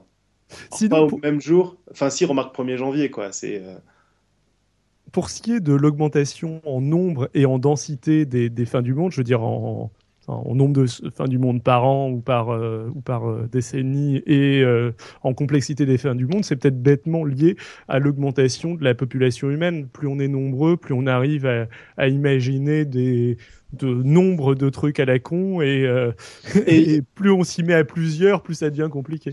Il y a aussi un autre élément, et il en parle dans le bouquin, c'est l'arrivée d'Internet. L'Internet permet de relayer énormément n'importe quoi. Hein. Donc, euh, tout L'Internet, permet à des gens qui étaient avant complètement isolés euh, et qui bossaient sur leur fin du monde, leur, leur euh, théorie conspirationniste, euh, tout seuls dans leur coin, déjà de renforcer leurs croyances en trouvant d'autres gens qui ont les mêmes croyances qu'eux. Et deuxièmement, de faire du collaboratif et de se mettre à plusieurs pour communiquer autour de, leurs idées bizarres. voilà. Euh, je me posais une deuxième question. C'est à quoi ça sert les apocalypses? Alors là, c'est marrant, vous tapez euh, avantage de l'apocalypse dans Google et l'Internet mondial est tout de suite moins bavard. Euh, bon, pour ma part, je pense qu'il s'agit d'un phénomène on ne peut plus humain. Je veux dire par là vraiment spécifique à l'essence même de notre humanité, relatif à la machine à, réalité virtuelle qu'on a entre les deux oreilles, qui se nourrit d'histoire, qui forge notre identité individuelle et collective. On, se raconte des histoires, on s'angoisse, on s'en raconte d'autres pour s'en rassurer. Et quand on y pense, euh, les, histoires qu'on se raconte pour se rassurer marchent quand même bien dans l'ensemble.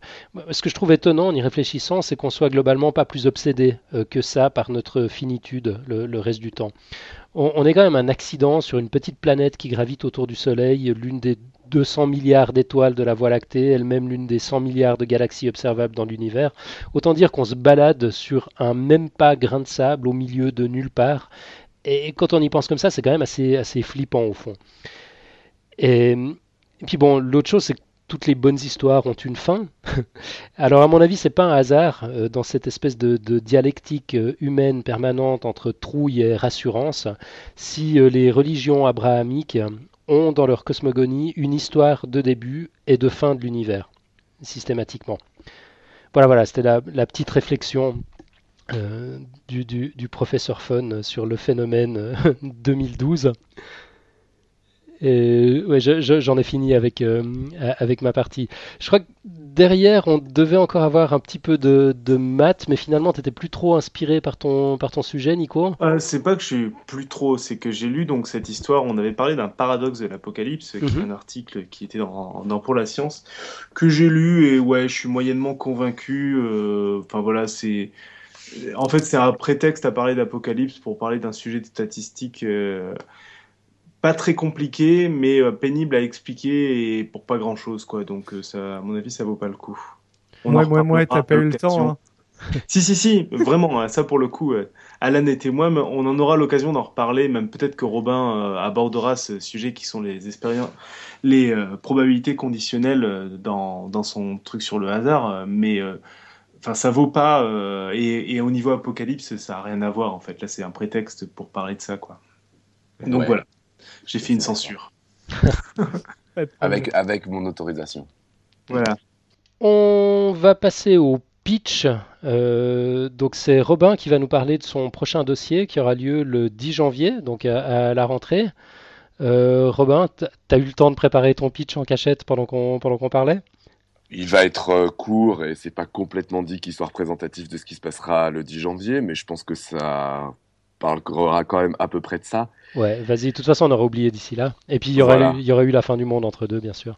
Oui, on sera, on sera mort d'ici là, tout va bien. Euh, donc, euh, l'idée, c'est qu'après la version euh, hasard Mr. Hyde de la semaine dernière, avec le hasard qui nous perturbe, qui nous choque notre intuition, qui fait ce qu'il veut, qui picole tout le temps, tout ça, on va passer de la nuit au jour et on va voir dans quelle mesure le hasard peut avoir des, des dehors plus, plus attrayants. Euh, on peut voir le côté Dr Jekyll du hasard, euh, celui qui fait surgir l'ordre du désordre, qui permet de résoudre des problèmes qui nous semblaient parfaitement insolubles euh, sans lui, mais ce hasard qui reste aussi un petit peu insaisissable. Voilà, une autre phase du hasard. Je sens que je vais adorer ton dossier de la semaine prochaine. enfin, du 10 janvier. Du 10 janvier, ouais. Oui, pardon. Les, les heureux hasards, on pourrait les appeler comme ça? Ouais, on peut appeler ça comme ça si tu veux. Sans oublier qu'après, il y aura juste la question de est-ce que le hasard existe. Ah ouais. Après, j'arrêterai hein, parce que ça suffit quoi. Ouais. Ok, bon, t'avais dit que t'avais de quoi en faire 5 ou 6 dossiers finalement. ouais, on va en rester à 3. Ouais, c'est bien. Parfait. Donc on n'a pas de, son de la semaine cette semaine, bah, juste parce que euh, on, a tous eu un emploi du temps de, fou et personne n'a réussi à, en produire un. Euh, du coup, on va passer à l'audioblog de la semaine, qui est bien en phase avec, euh, avec le thème de l'émission. Euh, euh, ça vient du blog de Laurent Brasier, le blog, et ça concerne la fin du monde. On y va.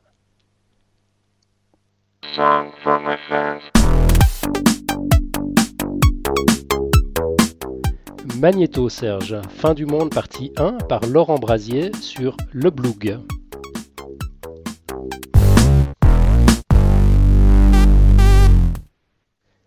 Dans la série Debunking de scénarios de fin du monde que l'on trouve à toutes les sauces actuellement, j'aimerais revenir sur celui de l'inversion du champ magnétique, car il présente quelques spécificités intéressantes. Apocalyptique de ce scénario. Une inversion du champ magnétique supprimerait la protection de la ceinture magnétique, la ceinture de Van Allen, laissant le champ libre à toutes les particules et radiations cosmiques pour bombarder la Terre, provoquant mutation génétique et extinction d'espèces. Oui. Que doit-on en penser? Ce scénario catastrophe existe bel et bien dans l'univers des comics Marvel, dans lequel le vilain Magneto fait peser sur la planète la menace d'une inversion subite des pôles magnétiques. Dans celui plus prosaïque de la physique du globe et du géomagnétisme, c'est le train-train de la planète. Autant dire que cela ne fait trembler personne. Et pour cause, le champ terrestre s'est inversé environ 300 fois ces 200 derniers millions d'années, dont la dernière il y a 780 000 ans. Alors comment ça marche? Eh bien le champ magnétique terrestre provient du cœur de la planète. Le mélange métallique à l'état liquide du noyau est animé de mouvements de convection qui engendrent des courants électriques donnant eux-mêmes naissance à des champs magnétiques. Ceux-ci viennent à leur tour renforcer les courants électriques, créant ainsi un effet dynamo auto-entretenu. Mais cet effet est instable. Des perturbations du noyau provoquent des affolements du champ magnétique de courte période, de 1000 à 10 000 ans, pendant lesquels les pôles magnétiques se déplacent rapidement à la surface du globe. À l'issue de cette transition, soit les deux pôles permutent, on parle alors d'inversion, soit ils reviennent simplement à leur position initiale. Il s'agit dans ce cas d'une excursion.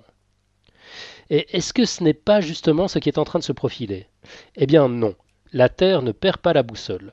Bien que la fréquence des inversions ait varié considérablement au fil du temps et ne révèle aucune périodicité, donc aucune prédictibilité, les géophysiciens estiment que nous sommes dans une configuration des plus défavorables pour que cela se produise et seraient prêts à miser une pièce pour parier sur une diminution, suivie d'une stabilisation et d'un retour à la hausse. Tout simplement parce que nous partons d'une situation où l'intensité est élevée, le champ est même plutôt plus intense que par le passé, et statistiquement, on n'a jamais vu d'inversion se produire aussi vite derrière une situation comme celle-ci. La baisse d'intensité réelle est mesurée à moins 0,05% par an depuis 150 ans, mais initiée depuis 3000 ans, ne prélude donc pas une inversion prochaine des pôles. On peut quand même se demander quelles seraient les conséquences pour l'homme? Eh bien, rassurons les foules, il n'y a aucune preuve géologique corrélant les inversions et les extinctions d'espèces. Les météorites, oui, les inversions magnétiques, non. En 2010, deux scientifiques français, remarquant que la disparition des Néandertaliens coïncidait avec l'excursion dite de Lachan, datée entre 41 et 34 000 ans, ont avancé l'idée qu'ils aient pu avoir à faire face à, un accroissement de la production d'UVB pendant une longue période. Avec leur peau claire et une pilosité analogue à la nôtre, ils auraient été vulnérables aux effets délétères de ces expositions, et cette excursion aurait donc un lien causal avec leur extinction. Ces résultats tenaient plutôt de la spéculation hasardeuse et eurent du mal à convaincre. Sur le plan historique, d'abord, rappelons que l'homme de Néandertal n'a pas complètement disparu, euh, enfin n'a complètement disparu que 10 000 ans plus tard, son dernier bastion attesté étant la grotte de Goram à Gibraltar, où sa présence est datée de 24 000 ans. Et inversement, les premiers hommes modernes, Homo sapiens, seraient arrivés en Europe plus tôt qu'on ne le pensait, il y a environ 45 000 ans, d'après de nouvelles analyses de deux dents de lait découvertes il y a une cinquantaine d'années dans une grotte préhistorique italienne et qui avaient été attribuées à tort à des néandertaliens. Alors quoi Sapiens aurait eu l'intelligence de mettre un chapeau de paille à un paréo pour se protéger, et pas Néandertal? Et bon, sur le plan logique, l'hypothèse tient encore moins la route. Si une inversion avait des effets qui puissent être enregistrés dans les archives fossiles, pourquoi n'en aurions-nous pas enregistré pour toutes les générations précédentes de Néandertal et toutes les autres espèces du genre Homo par la même occasion qui ont traversé les excursions précédentes? Enfin, il n'est pas inutile de rappeler quelques données physiques. Certes, la magnétosphère joue un rôle essentiel de bouclier de protection en déviant les particules de haute énergie du vent solaire et des rayons cosmiques, protégeant ainsi la biosphère de leur impact, mais ce fameux bouclier ne disparaît pas complètement, même en cas d'inversion, ainsi que le révèlent les mesures de la paléo-intensité des 800 000 dernières années. Par ailleurs, euh, l'atmosphère reste notre première protection. Ce qui arrive au sol de particules est extrêmement atténué. Évidemment, si on augmente la proportion de ce qui arrive en altitude, on augmente la proportion de ce qui arrive au sol, mais pas au point de recevoir des dizaines de fois plus de radiation. La situation se complique un peu quand le champ s'approche d'une inversion, car il diminue, devient multipolaire et présente des zones de faiblesse. Notons que ces zones de faiblesse existent en temps normal. Ainsi, l'anomalie magnétique de l'Atlantique Sud, abrégée AMAS, est la région où la partie interne de la ceinture de Van Allen est la plus proche de la surface de la Terre mais aucun guide touristique ne vous déconseille d'aller en Amérique du Sud parce que vous pourriez y attraper un cancer à cause du, champ magnétique. Ce serait un peu plus sérieux, mais pas dramatique au moment d'une inversion. Là aussi, on peut quand même se demander quelles seraient les conséquences pour les animaux. Eh bien, si la Terre perd le nord, enfin, si la Terre perd le nord, comment font les animaux qui utilisent le champ magnétique pour se diriger? Précisons tout d'abord que la logique qui amène à ce type de question m'échappe. Si les animaux n'étaient pas capables de s'adapter à ce type de modification de leur environnement, inutile de dire qu'aucun naturaliste n'aurait le loisir de les observer. Ils n'existeraient plus, tout simplement. S'ils sont là, c'est qu'aucun n'a eu un besoin absolument vital du champ magnétique. Bref, qu'ils ne sont pas à l'ouest parce que le nord est passé au sud. Par ailleurs, l'échelle du temps du géomagnétisme et de la cigogne diffère sensiblement. La cigogne obtient des informations un peu différentes des précédentes à chaque génération, mais aucune cigogne durant sa courte vie n'est prise au dépourvu par une information qui serait très différente d'un jour à l'autre. Vous-même, si votre boussole était déréglée, vous n'auriez aucun, vous n'auriez guère de problème à vous repérer, peu importe la direction indiquée par l'aiguille de l'instrument, si vous avez pris l'habitude de noter dans quelle direction il faut vous diriger par rapport à elle l'impact technologique dans tout ça? Eh bien, si on doit craindre quelque chose d'une modification du champ magnétique, c'est effectivement sur le plan de la technologie. Fort heureusement, les concepteurs de satellites et autres engins spatiaux n'ont pas attendu les prédictions sur la fin du monde pour savoir que leur joujou traverse un milieu spatial hostile. Ainsi, la Station spatiale internationale est dotée d'un revêtement particulier pour supporter ces radiations. Le télescope spatial Hubble éteint ses instruments lorsqu'il passe au-dessus de la masse, et les orbites de la navette étaient calculées pour l'éviter. Quant aux satellites, ils subissent quelques avaries et perturbations de leurs instruments et en subiraient beaucoup plus si le champ venait à être considérablement réduit. Mais il ne faut pas perdre de vue, comme pour les cigognes, qu'une inversion elle-même prend plusieurs milliers d'années, alors qu'un satellite vit 20 ans, soit moins qu'une cigogne. La seule question qui se pose est donc d'être capable d'anticiper ces phénomènes et de développer des matériels qui protègent mieux des radiations. Alors, que faut-il retenir de tout cela? Eh bien, que la vie sur Terre, de manière générale, n'a rien à redouter d'une inversion des pôles, et que l'homme, en tant qu'animal, n'a rien à redouter lui-même, mais que la civilisation humaine a à craindre des effets indésirables et aura besoin de s'ajuster. Une inversion extraordinairement rapide durerait 2000 ans, amplement le temps de voir venir.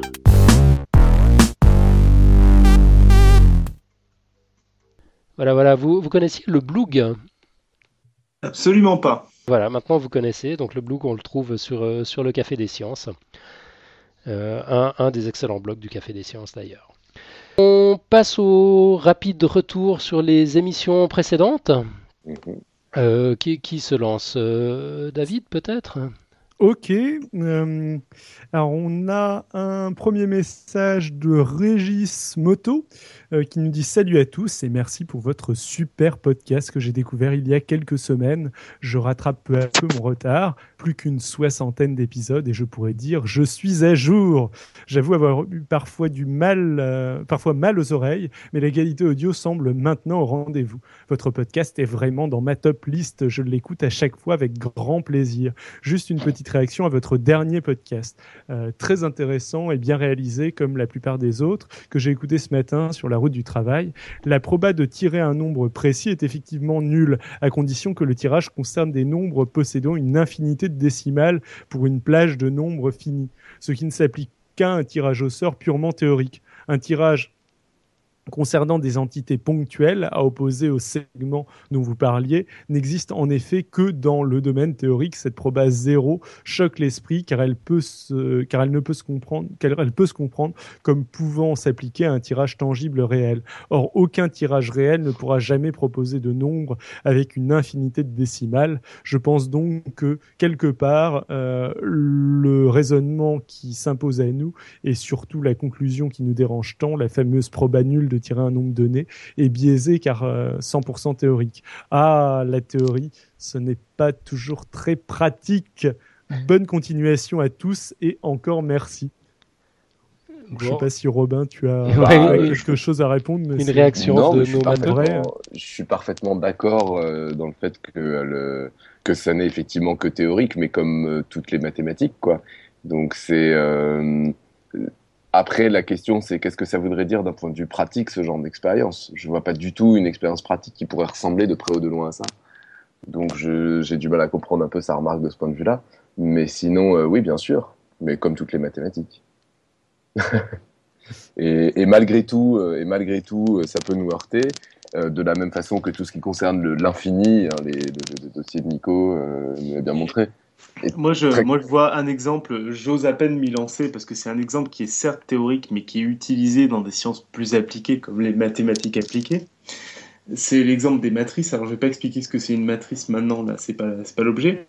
Mais euh, globalement, euh, pour faire simple, une matrice va être une fonction où euh, et une fonction, on peut l'inverser ou pas. Qu'est-ce que ça veut dire? Ça veut dire quand je, fais f de x égale y, que, je passe d'un point x à un point y, je peux, revenir je peux trouver une fonction où je reviens en arrière. Et euh, ça, il y a peu de fonctions, euh, enfin, c'est pas, c'est une propriété assez forte de réussir à revenir en arrière. Bon, ben, il se trouve que dans le merveilleux monde des matrices, qui sont des fonctions avec plein de propriétés, la probabilité quand on prend une matrice au hasard, donc on prend une fonction au hasard, qu'elle ne soit pas inversible, est nulle. Et donc dans la pratique, qu'est-ce que ça veut dire? Ben, Ça veut dire qu'on a des générateurs aléatoires de matrices, c'est assez facile à faire parce qu'en fait c'est des tableaux de chiffres, où on peut euh, au hasard, on peut en prendre une au hasard, on sait qu'on arrivera à l'inverser, c'est pas un problème. Parce qu'en fait c'est impossible, enfin c'est quasiment impossible de tomber sur une matrice non inversible. Pourquoi je parle de ça? Parce que par contre, on en connaît énormément, comme pour les nombres... Euh, en fait, même dans les exercices de, de post-bac, quand on fait des maths, les exercices consistent à savoir si une matrice est inversible ou non, alors qu'en fait, c'est un objet qui a une probabilité nulle. Donc euh, ça peut s'utiliser euh, même si c'est euh, déroutant. Quoi. Ouais. Je suis sûr d'avoir aidé en parlant de ça. ouais, je suis pas sûr. Régis va regretter son commentaire. non, mais je pense que, enfin, c'est un peu, là encore, c'est un petit peu, ce que tu dis, c'est avec des nombres entiers, là, des nombres réels, là encore, donc on, est, on, retrouve le même problème. Avec un nombre fini de nombres, c'est pas vrai. mais par contre, ce qui est vrai, je suis d'accord avec toi dans, le sens où ça fait mieux comprendre des, objets, d'une certaine manière, en disant, bon, euh, c'est un peu ce que je disais avec les, le mouvement brownien en dimension 1, quoi. Il y a, une probabilité 1 que ça coupe, donc si vous en prenez un, ça coupera. Si vous faites une partie de pile ou face, vous, arriverez, vous passerez à un moment où il y aura autant de piles que de face. C'est sûr. Voilà. Et c'est vrai que euh, c'est, d'une certaine manière, ça, c'est, une version simplifiée du monde qui permet de dire des choses plus simples que si on, on faisait des vrais calculs de proba. Et justement, non, enfin, on va rentrer dans les détails, mais là, justement, tu n'as pas besoin forcément des nombres réels, tu peux y mettre des entiers hein, dans ta matrice. Hein. c'est, le problème. Oui, mais la, la probabilité, oui, oui, si la probabilité sera nulle, pardon. Oui, oui. Et euh, peut-être que ce sera non, ça sera peut-être plus qu'on peut. Bon, euh, là, on va rentrer dans les détails. Oui, non. Ouais, mais, euh, mais bref, le, le, truc amusant là-dedans, c'est que c'est des objets qu'on connaît régulièrement, comme on arrive à connaître les nombres, n'importe quel nombre. Et dans la pratique, euh, où moi, il peut m'arriver dans mon travail d'avoir besoin de matrices, si j'ai besoin rapidement d'une matrice que je peux inverser, j'en prends une au pif parce que je sais que ça va, j'ai aucune chance qu'elle soit pas inversible. Et c'est assez déroutant comme façon de faire alors qu'on sait que les objets existent, quoi. Voilà. voilà. Je ne sais plus du tout comment on en est arrivé là. Ah oui. On était dans les retours sur les émissions précédentes. Euh, on va revenir rapidement aussi sur l'émission du 21 juin où euh, George McKee était intervenu pour critiquer l'annonce fracassante de l'OMS sur les dangers du diesel. Alors, bah, c'est euh, George lui-même qui parle, non euh, Alors, un petit truc marrant euh, sur la seule information que j'ai faite sur la seule intervention que j'ai faite sur Podcast Science, France Info qui annonçait les morts dues au diesel a visiblement quelques mois après regardé un peu plus loin que le communiqué de presse. Aujourd'hui, 11 décembre, l'émission de France Info remarque je cite, Le tunnel du Mont Blanc fermé, la quantité de particules fines n'a que très faiblement baissé dans la vallée. La faute, euh, les gens se chauffent au bois dans la vallée et produisent donc plus de particules fines que les transports, ce qui est connu du ministère depuis longtemps, comme je l'avais écrit. Euh, ce que je remarque avec mes petits moyens, c'est que les journalistes n'ont pas lu les rapports, euh, ni même le moindre site de référence, alors que le minimum d'éthique aurait été de vérifier, de donner une information cohérente heureusement, il y a Podcast Science pour avoir euh, ce minimum d'éthique et des informations cohérentes et des gens comme, euh, comme Georges qui n'hésitent pas à venir euh, prendre la parole derrière le micro pour justement nous apporter ce, genre de précision, puis entraîner notre, notre esprit critique. moi, j'avais quand même marché. C'est-à-dire qu'il y a l'argument d'autorité, l'OMS, c'est en principe des gens sérieux. on y croit. Puis en fait, Georges avait démonté point par point cette, cette argumentation qui tenait juste pas la route. Euh, et aujourd'hui, ben, on, lui donne raison. Même, France Info euh, admet avoir raconté n'importe quoi. Enfin, c'est pas comme ça qu'ils le disent, évidemment. Euh, mais, mais, ça fait plaisir. D'ailleurs, pour info, on retrouvera Georges bientôt à, l'antenne sur Podcast Science. Il est en train de nous mijoter une émission crossover avec Jean-Michel Abrassard, dont tu as parlé tout à l'heure, David, du balado scepticisme scientifique, où on s'interrogera sur euh, ce qu'est la science, en fait, quelles sont les limites de, de, la définition de la science. Euh, est-ce qu'il suffit d'appliquer une méthode scientifique pour qu'une discipline soit, soit de la science ou pas? Enfin voilà, on, aura l'occasion d'y réfléchir un peu. Euh, c'est Georges qui nous mijote tout ça. C'est au menu du 14 février prochain. Et là, on arrive au quiz de la, de la semaine. Donc la semaine dernière, on, avait lancé un nouveau quiz. David, tu nous rappelles ce que c'était? Alors, la question était 7% de la communication est verbale, euh, donc par signification des mots. 38% euh, de la communication est vocale, intonation et son de la voix. 55% de la communication serait donc visuelle, expression du visage et du langage corporel, info ou intox. Je te laisse nous donner la réponse. Alors, euh, ben, 83 93% euh, de la communication en résumé serait non verbale. La règle des 7%, 38%, 55%, on l'appelle aussi la règle des 7, 38, 55, est tellement transmise et répétée dans les petits milieux du développement personnel, de la PNL, de la synergologie et même du, coaching et du, du leadership qu'on ne se demande même plus si son origine est sérieuse ou pas. Alors voilà ce que nous en dit notre bon ami Wikipédia. Cette règle, également appelée règle des 3 V, est basée sur deux études publiées en 1967 et signifie que 7% de la communication est verbale, donc par la signification des mots, 38% de la communication est vocale, intonation et son de la voix, 55% de la communication est visuelle, c'est-à-dire expression du visage et langage corporel, euh, voilà. Alors deux études, ce serait donc vrai? On va examiner tout ça d'un petit peu plus près. Alors tout est parti des travaux de Albert Merabian, un psychologue né en 1939 qui est actuellement professeur émérite de psychologie à l'université de Californie à Los Angeles. Et voilà ce que disent les deux études en question. Donc dans une première étude, les sujets, ou plutôt les sujettes, et oui, premier biais énorme, l'étude n'a porté que sur des femmes, les sujettes donc ont dû écouter neuf mots enregistrés. Trois dans un registre positif, inspirant l'appréciation, la confiance. C'était honey, dear, thanks, soit miel ou chéri, ça veut dire les deux en anglais, cher et merci. Trois dans un registre neutre, c'était maybe, really et oh, soit peut-être, vraiment et oh. Et trois dans un registre négatif, inspirant dégoût ou méfiance, c'était don't, brute et terrible, soit évite, brute et terrible. Ces mots furent prononcés avec différentes intonations et les sujettes devaient deviner quelles étaient les intentions derrière chaque mot. Le résultat de l'expérimentation fut, fut, bien sûr que l'intonation est davantage chargée de sens que les mots à proprement parler.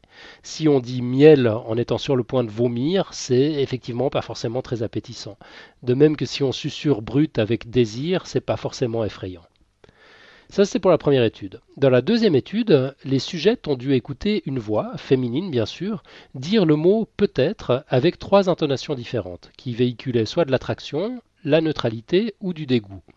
Et on montrait ensuite aux sujettes des photos de visage, féminins bien sûr, exprimant les trois mêmes émotions. Et on leur demandait de deviner l'émotion dans la voix, dans la photo et dans la combinaison des deux. les photos ont obtenu des réponses plus correctes que les voix avec un ratio de 3 pour 2. Les auteurs ont donc noté, prudemment, ces résultats quant à la contribution relative de la composante tonale d'un message verbal ne peuvent être étendus qu'à des situations de communication dans lesquelles aucune autre information sur les relations entre émetteur et récepteur du message n'est disponible. Eh bien, c'est pas exactement ce qui s'est passé.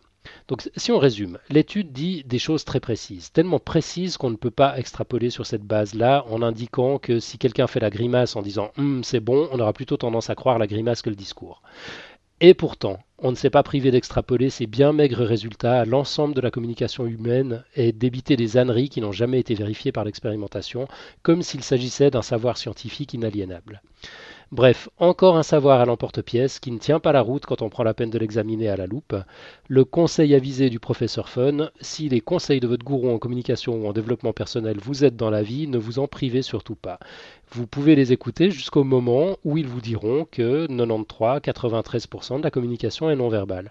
À ce moment précis, envoyez-leur le lien sur ce petit quiz de votre podcast préféré, histoire qu'ils mettent à jour leur slide de présentation.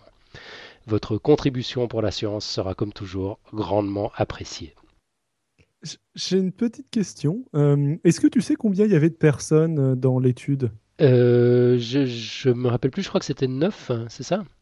D'accord. Ah oui, tu, l'avais dit au début. Hein. ça, fait surtout très, ça fait aussi très peu de très peu de personnes parce que je me disais que le fait que ce soit que des femmes pouvait vouloir dire qu'il n'y avait pas eu beaucoup de il n'y avait pas eu beaucoup de, sujets. Enfin, soit c'était une volonté de mettre que des femmes, soit c'est, euh, c'était tombé comme ça, et là, ça voulait dire que.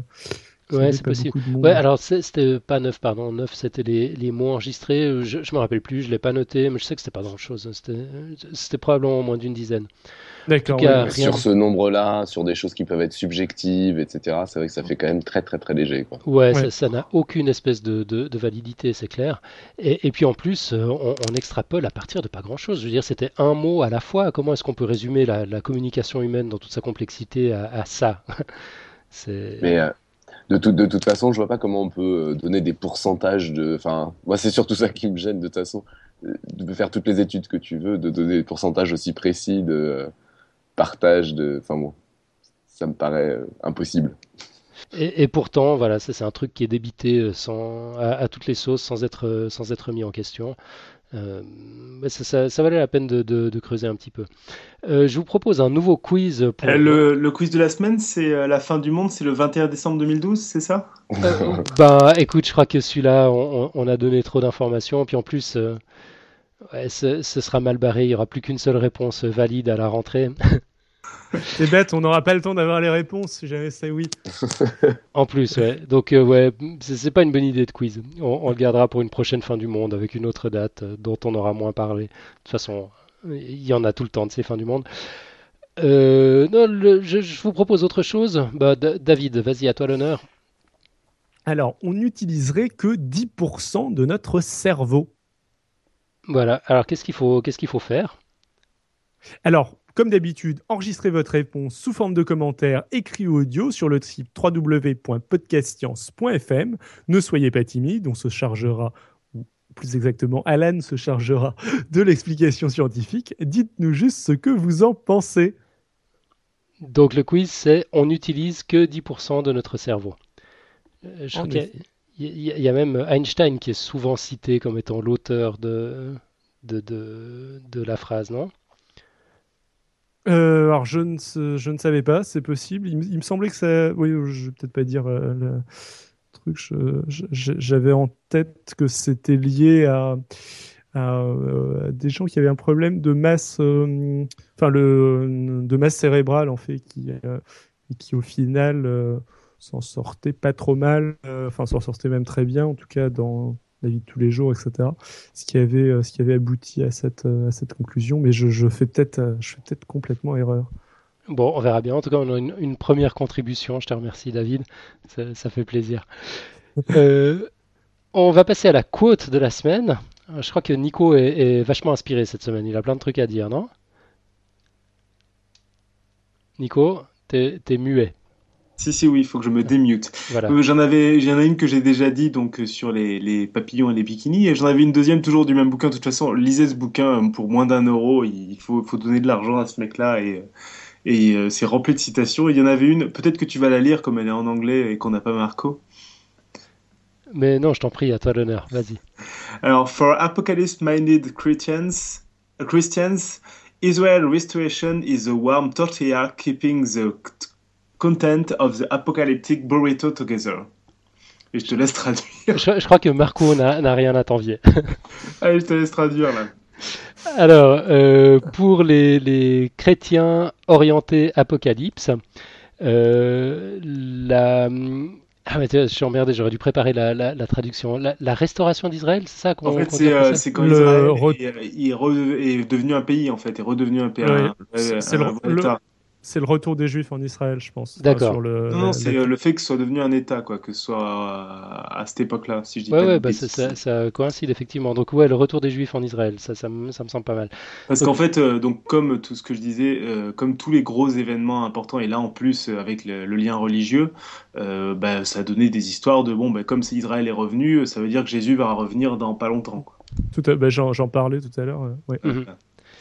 Donc, Et donc là, il dit, je te laisse faire la suite. le, le retour des Juifs en Israël est la tortilla chaude qui garde les contenus, qui conserve les contenus du burrito apocalyptique ensemble.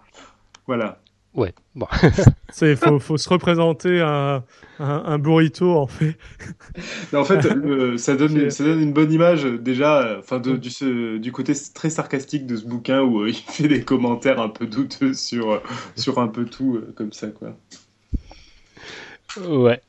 Voilà. Euh, on passe rapidement au, au plug, aux différentes annonces. Enfin, à l'annonce, on en a qu'une, je crois. Ouais, Euh. T'avais une annonce, euh, David, vas-y. Euh, alors non, moi j'ai le, j'ai pas d'annonce. Euh, c'est, je crois, toi qui as une annonce, non? Ouais, moi j'ai une annonce. alors c'est une toute petite annonce perso. J'ai un j'ai un frangin qui en- qui finit un master 2 de, de langue, qui cherche un stage. Il parle japonais, français, anglais, et il aimerait bien, si possible, aller au Japon. En tout cas, parler japonais, traduire du japonais, etc. Donc, si vous avez des contacts ou que ou que vous avez même un stage à proposer, euh, il prend euh, voilà tant qu'il peut parler japonais, et traduire, il sera heureux bah, écrivez à Podcast Science, poquez-moi sur Twitter, euh, etc. Euh, tous les moyens de contact sont bons et je relayerai. Excellent.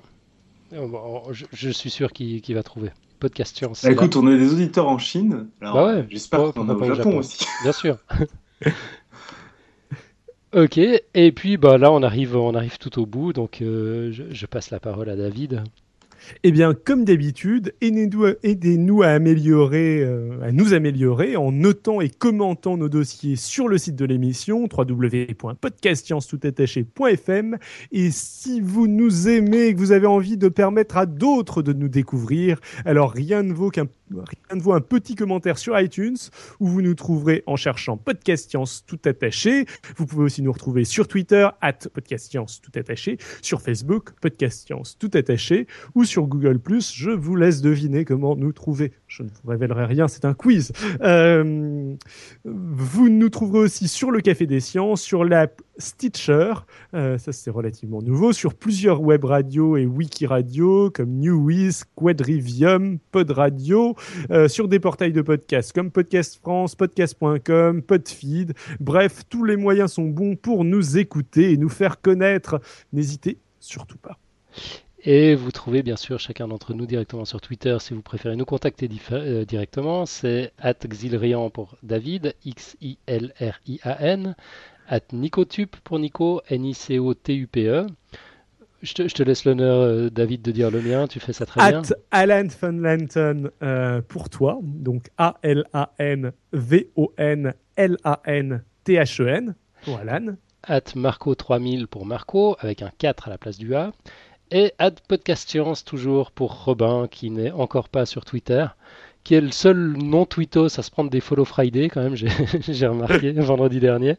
C'est la classe. Robin, t'as probablement aucune idée de ce dont je suis en train de parler. Euh, on, on va peut-être s'occuper de ton éducation pe- pendant les fêtes de fin d'année. Aucune, euh, aucune idée. Voilà. Euh, bon, t'as as le temps. hein. D'ici là, tu vas potasser ton dossier que tu nous présentes le, le 10 janvier 2013. Euh, donc, ce sera sur les hasards heureux. Et puis d'ici là, ben, on vous souhaite de très belles fêtes, une joyeuse fin du monde, une bonne année. Puis merci encore de nous avoir suivis jusqu'au bout du monde. À tout bientôt. Ciao, ciao. Salut. à tous. Ciao